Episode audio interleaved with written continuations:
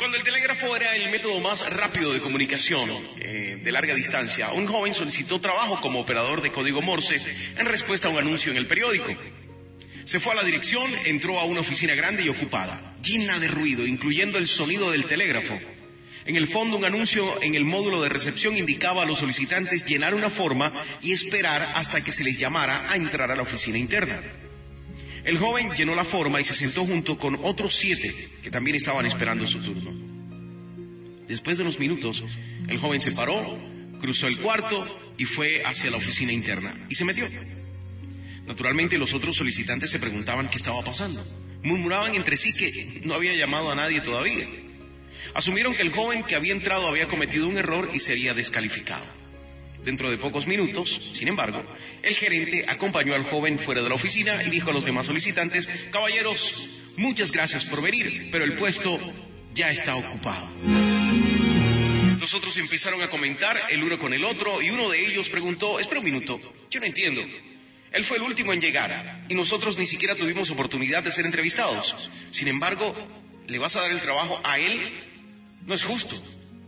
El gerente dijo, lo siento, pero los últimos minutos, mientras estaban sentados allí, el telégrafo les estaba mandando un mensaje en código Morse que decía, si entiendes este mensaje, entra, el puesto es tuyo. Ninguno de ustedes lo escuchó ni lo entendió. Este joven sí. El trabajo es suyo.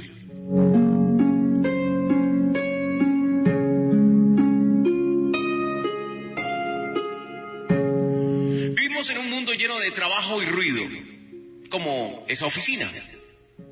Pero hoy todo está detenido, en silencio. Y aún así te niegas a obedecer. No cumples las normas. Sales a la calle creyendo que tu rebeldía te hace mejor que a otros. Te sientes por encima de la ley. Si no eres capaz de atender una simple indicación de salud pública, que es parte de una estrategia mundial para preservar la vida de todos en tu familia, ¿crees que estás listo para escuchar a Dios y obedecerlo? Si no logramos entender que la honra hace parte de la obediencia, que un corazón humilde atiende y es capaz de escuchar. ¿Te has detenido a pensar en aquellos que hoy no tienen nada? ¿Los has escuchado? ¿Has aportado valor en este momento difícil o solo te has preocupado egoístamente en lo que a ti se refiere? Si no escuchas a tus superiores y no los reconoces como superiores a ti, si no escuchas a los demás en sus necesidades, si no escuchas a tus hijos, a tu pareja, a tus jefes, si no obedeces, difícilmente podrás escuchar a Dios. Y déjame decirte que Dios siempre está hablando, permanentemente. Pero si estás listo a escuchar, no solo podrás hacerlo, sino también sentir tu llamado y lo atenderás. Y podrás entrar. Y serás elegido.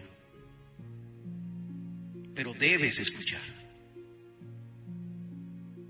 ¿Escuchas el mensaje que Dios está transmitiendo a tu corazón el día de hoy?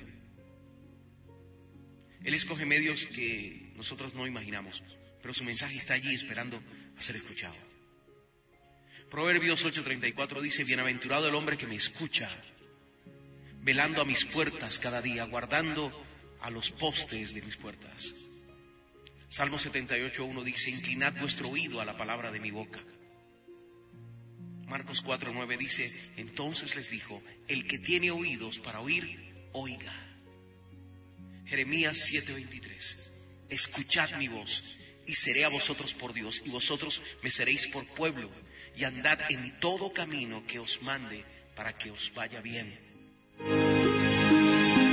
Hoy cuando todo esté en silencio, detente un minuto para escuchar a Dios y obedece.